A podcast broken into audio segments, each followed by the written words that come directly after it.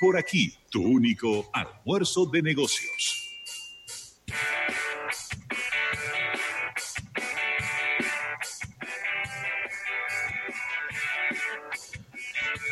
Bueno, y aquí estamos de regreso, Rafael, en este tu almuerzo de negocios. Qué bueno hacer la sintonía con todo nuestro público, que desde la una de la tarde está con nosotros por aquí. Y ya tenemos el más esperado del día de hoy.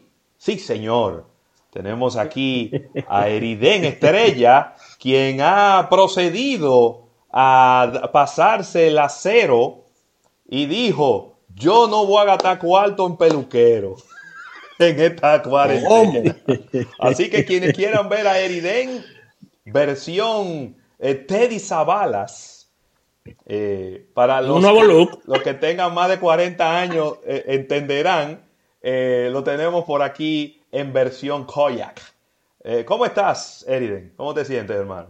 Óyeme, la verdad que extraordinariamente feliz de estar vivo, de no estar enfermo, de no conocer absolutamente a nadie que esté enfermo, ni, amigos de amigos tampoco están enfermos, por lo tanto las estadísticas para mí son eso, estadísticas. Eh, y entendiendo la, gran suerte que tengo de, estar en, salud, en mi casa, tranquilo. Eh, la verdad que, óyeme, tengo poco de qué quejarme. Y entonces, viendo, quiero aprovechar para pasar de inmediato. Señores, Banco Central eh, no está en lo absoluto dormido en los laureles y en el día de hoy, justo hace 30 minutos, algo así, terminó el gobernador del Banco Central eh, una conferencia en vivo en la que anunciaron algunas medidas económicas a realizar. Creo que sería bueno en el día de hoy eh, cambiar un poco el tema que tenía para introducir esas medidas, explicar en qué consisten.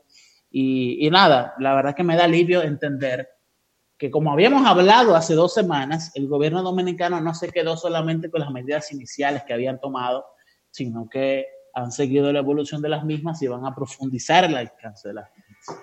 Buenísimo. Eriden, antes de que comiences, enviarte un saludo de Ramón Pérez, que dice que nos escucha desde los últimos dos años desde Carolina del Norte y que su sección favorita es la tuya. Ahí está. ¿Qué? Muchísimas gracias, hermano, de verdad que sí. Eh, la verdad que a uno le da muchísimo orgullo eh, que a uno lo paren en la calle y le digan, eh, tú eres la estrella de almuerzo de negocio. yo ah, para que tú veas. También aquí está Ricardo Medrano desde New York, a quien le enviamos un abrazo y le pedimos que se cuide mucho, porque la verdad que en New York está bastante complicado este tema y que también es la sección favorita de Ricardo Medrano y ahora pues la pueden disfrutar por aquí por live de YouTube eh, eh, para, para, que obviamente no tengan que estar buscando de que diferentes cosas, pero también recordarles que si usted eh, después quiere escucharla, el audio, pues también lo puede hacer a través de la aplicación móvil, que lo, estamos, lo enviamos en vivo desde aquí, porque a veces usted va manejando y no puede estar viendo el video, entonces la aplicación está ahí disponible para que ustedes lo puedan escuchar. Vamos arriba con el Banco Central. ¿Qué fue lo que hicieron? Eh, básicamente, mira, en resumen, tú te acuerdas que ellos habían habilitado alrededor de, en total, casi 50 mil millones de pesos en, un programa de incentivo económico, eh, redujeron tasas de interés, redujeron la TPM, que es la tasa de política monetaria, a un a, 3.5%, que nunca antes había estado así, lo cual quiere decir que va a haber eh, a misma en el mercado de valores, habrá liquidaron 600 millones de dólares al mercado de divisas de la Se nos fue, Eriden. ¿Cómo que se frizó? Lo cual, ahora no, eh, no, yo de aquí. Ok. Pero me escuchan ahora. Ahora sí, pero te perdimos por, por, uno, por un par de segundos ahí. Bueno, pues la conexión es un poco inestable, pero vamos a hacer todo lo necesario para que... Desconecta, desconecta dispositivo y acércate al router. Muchachos, yo, lo, yo, yo lo he desconectado todo. no sé qué decir. No, no, no es fácil. Pero, en esencia, eh, básicamente decir que el gobierno dominicano eh, ha tomado una serie de medidas económicas que ahora son reforzadas por el Banco Central Dominicano, que en esencia dice que sumará 15 mil millones de pesos más a las medidas que han tomado. Que, miren, en español, se va a permitir a los bancos privados tomar de este dinero y prestarlo al público sin excepción de categorías de préstamos, o sea que cualquiera puede ir a buscar un financiamiento, a una tasa de no más de un... ¿De un cuánto? Repítelo. De, de interés anual. Repítelo de nuevo. Oye, no más, no más de un 8% de interés anual. Huepa. Es muy importante. Ok, o sea que yo creo que 15 eh, mil millones de, pesos más en ese sentido. Eh, bajaron la tasa de interés de una facilidad que se le da a los bancos que se llama ventanilla de ripos, que es en donde... Eh, quítame de favor. Parece, Ella es una facilidad que le da el Banco Central a, a los bancos para que los bancos comerciales vayan allá y vendan sus bonos a una tasa preferencial que la compre el Banco Central. Y en esencia le dan liquidez a las instituciones financieras para que hagan sus, sus, operaciones en el día a día y puedan tomar sus portafolios de inversión en bonos, volverlos líquidos y literalmente continuar con sus operaciones. ¿Se escuchó eso? Sí, sí, muy bien. Excelente con relación, Eriden, con relación a, hablaste del Banco Central en la parte de préstamos de intereses muy, de intereses muy blandos. Eh, ¿Cuál es la situación eh, ahora mismo? Y si se refirieron a esto en la rueda de prensa, que de verdad no tuve la, oportunidad de verla, con relación a la tasa cambiaria, cómo va el tema de las reservas, cómo, cómo, cómo está esta parte, eh, si pudieron hablar de eso en la, claro que sí, claro que sí. Eh, y, lo voy a explicar básicamente todo lo que dijo el gobernador Héctor Valdés Albizu, en el que alrededor de 400 millones de dólares que tiene el Banco Central Dominicano en títulos del Tesoro estadounidense eh, se van a poner a disposición de las instituciones financieras dominicanas para que puedan hacer sus operaciones con los clientes, sobre todo empresas.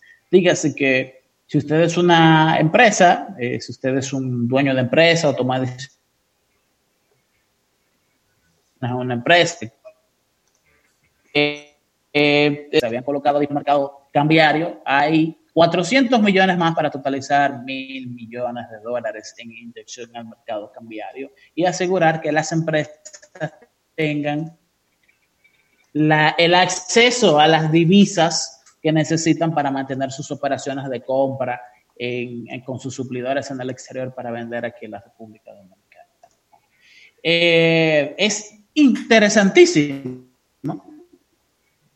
entender cómo funciona dentro de su portafolio de inversión tiene bonos de tesoro estadounidense, obviamente. Y entonces la Reserva Federal estadounidense habilitó un programa de recompra de esos bonos. Y entonces eso se facilita al Banco Central ir a la ventanilla de, de cambio compra de los bonos del tesoro que está comprando la Fed estadounidense, hacer líquido ese dinero e inyectar esos dólares en el mercado cambiario dominicano. Señores, yo nunca había visto algo así, ¿eh? se los digo directamente. O sea que esas facilidades que da la Reserva Federal estadounidense que llegan aquí de manera tan directa como lo que está pasando ahora mismo, es algo que realmente nunca antes se había visto lo cual yo creo que es, es, bastante positivo. ¿Te responde eso a la pregunta de forma directa, Rafael? Sí. Excelente, gracias por la, por la respuesta. Es una, es una inquietud de muchas personas, porque al tú tener una economía detenida, al tú tener una, una, una, un mundo totalmente cerrado, la gente eh, necesita para algunas operaciones dólares, necesita préstamos y, y quiere saber quién está apoyándolos en esa parte.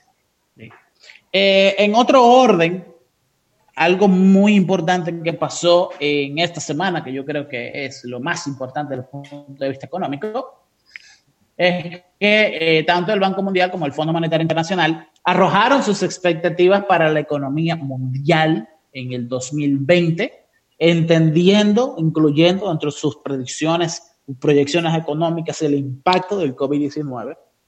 Y yo creo que eso es el plato fuerte más importante del que debemos, debemos hablar en el día de hoy. Y en esencia decir que se espera que la República Dominicana mantenga, primero, el mundo entero. Mire, se estima que básicamente el Producto Interno Bruto del mundo se reduzca en alrededor de un 2%, en el que las economías avanzadas van a tener mayores dificultades que las economías emergentes. ¿ok? Entonces, directamente las economías desarrolladas del G20 eh, se van a ver en una situación bastante más difícil que la que se van a ver las economías emergentes. ¿Ok? Uno. Segundo, eh, grandes sectores económicos que se van a ver impactados por lo que está sucediendo en la economía mundial ahora mismo. Bueno, pues yo les puedo decir que fundamentalmente el sector de la, de la industria, de la maquinaria pesada, de línea de ensamblaje, sector automotriz, eh, sector de todo lo que sea industrial, que no hay excepción, consumo básico, va a tener un mal año en el, en el 2020. No olvides, no, olvides dos, no olvides, dos, pilares que yo lo agregaría a, a, lo que dices, que es turismo y en, y en segundo lugar yo agregaría en la parte de transporte al tema de las líneas aéreas, aparte de la automotriz. Mira, el, turismo se sabe que está totalmente desmembrado y descapitalizado en este momento. Yo, asumía que ya habíamos discutido eso. Pero ahora es absolutamente una realidad innegable. El hecho de que el turismo va a tener los próximos 18 meses literalmente una batalla por poder sobrevivir. ¿eh? Ya se han visto, es, es la industria. O sea, el manejo de hoteles y de cadenas de hoteles es la industria que más rápido ha ejecutado procesos de despido masivos, no solamente en Estados Unidos, ¿eh? en todo el mundo. Y aparentemente lo que están haciendo los managers financieros de estas empresas es tratar de, señores, hasta no pagar dividendos a sus propios accionistas, que es algo que nunca antes había visto, porque deben de eh, reforzar la tenencia de reserva de capital de las empresas para cualquier gasto, inversión que se tenga que hacer para mantener la estructura de recursos humanos básica de sus gerentes intacta y que cuando las condiciones estén, entonces poder tirar adelante de nuevo con la reserva de capital que tiene. ¿ok? Entonces quiero pasar de inmediato la misma línea de, de Rafael a decir cuáles son las peores industrias que se van a desempeñar en este año. Está eh, tecnología aeroespacial y defensa, en donde entra Boeing, en donde entra, donde entra Airbus, donde entran literalmente todas las, eh, no solamente las, no las aerolíneas, sino las empresas que desarrollan aviones y que crean, eh, que, que fabrican los aviones per se. Bueno, pues esa industria solamente los Estados Unidos y Europa va a tener un impacto de menos 26% de crecimiento. Wow. O sea, literalmente un redondealo, un 30% menos que en comparación al mismo periodo del año pasado. Luego de ahí viene maquinaria. Maquinaria se refiere a todas estas empresas como Volvo, como Mac, como Lamborghini, que hacen tractores, eh, que, empresas que hacen camiones, que hacen distribución, que hacen maquinaria pesada, eh, tanto agrícola como de transporte. En este año bajará un 17%. Ya está registrado que han bajado 17% su, capacidad de hacer dinero en este año. Y luego de ahí, eh, lo que decían eh, Rafael, precisamente las aerolíneas, pero también los trenes, que son muy importantes tanto en Estados Unidos como en Asia eh, y Europa, ya llevan una caída en lo que va del 2020 del 11%. Entonces, ya sabemos que tecnología aeroespacial, maquinaria pesada, aerolíneas y transporte de, de pasajeros junto con turismo son las industrias más afectadas. La pregunta está, ya que sabemos eso, es cuáles son las empresas que mejor les va a ir en este año, que a mí me parece extraordinariamente interesante.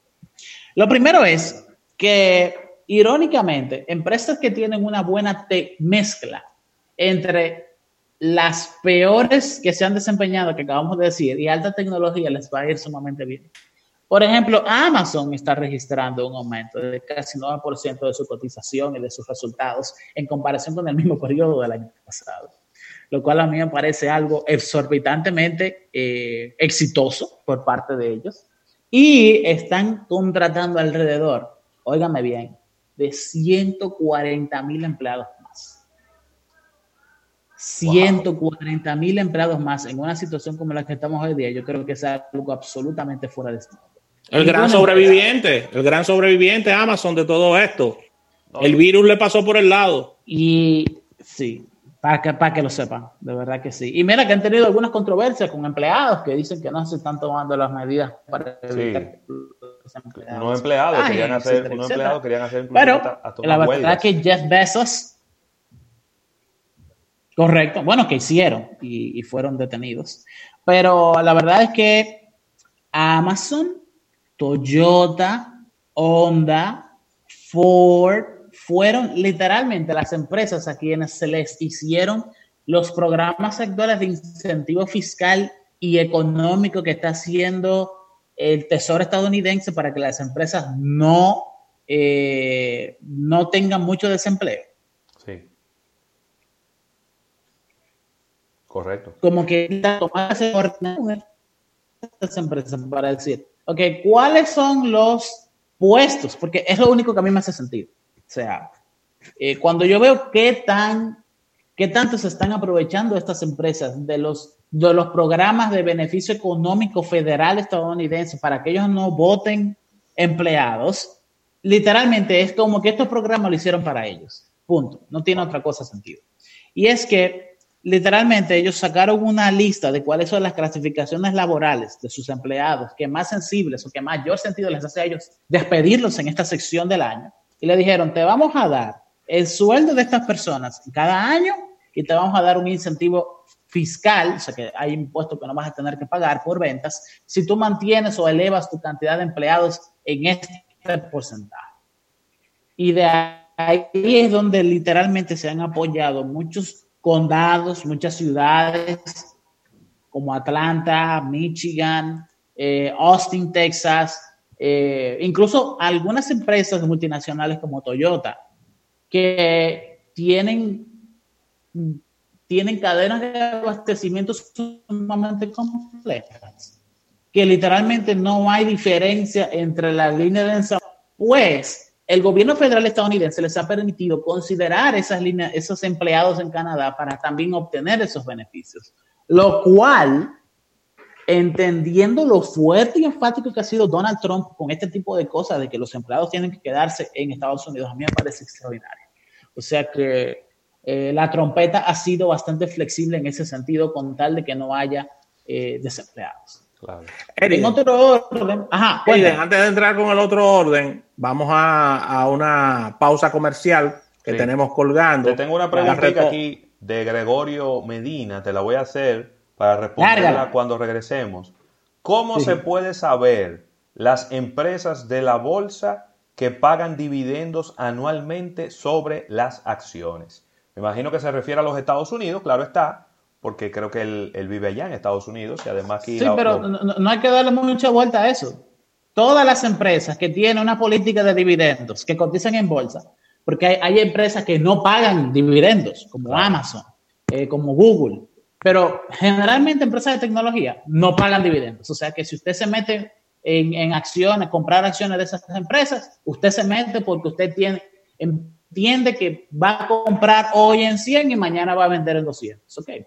Pero hay otras empresas como IBM, como Amazon, eh, perdón, como IBM, como Apple, que son empresas de tecnología, pero que tienen una estructura financiera más tradicional, si pagan dividendos. Entonces, es tan fácil como eh, usted meterse en el calendario de, rutina financiera de esa empresa y ver la fecha que pagan dividendos, que precisamente estamos en esa época. Y eh, hay incluso calendarios de, calendarios eh, públicos en Internet en el que usted se mete y usted ve todas las empresas que pagan dividendos en el día de hoy, puede hacer eh, búsquedas y si usted quiere una empresa en específico la puede encontrar en esos itinerarios de pagos de dividendos.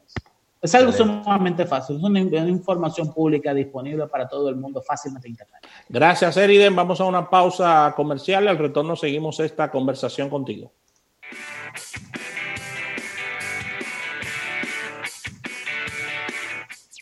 En un momento regresamos con más de almuerzo de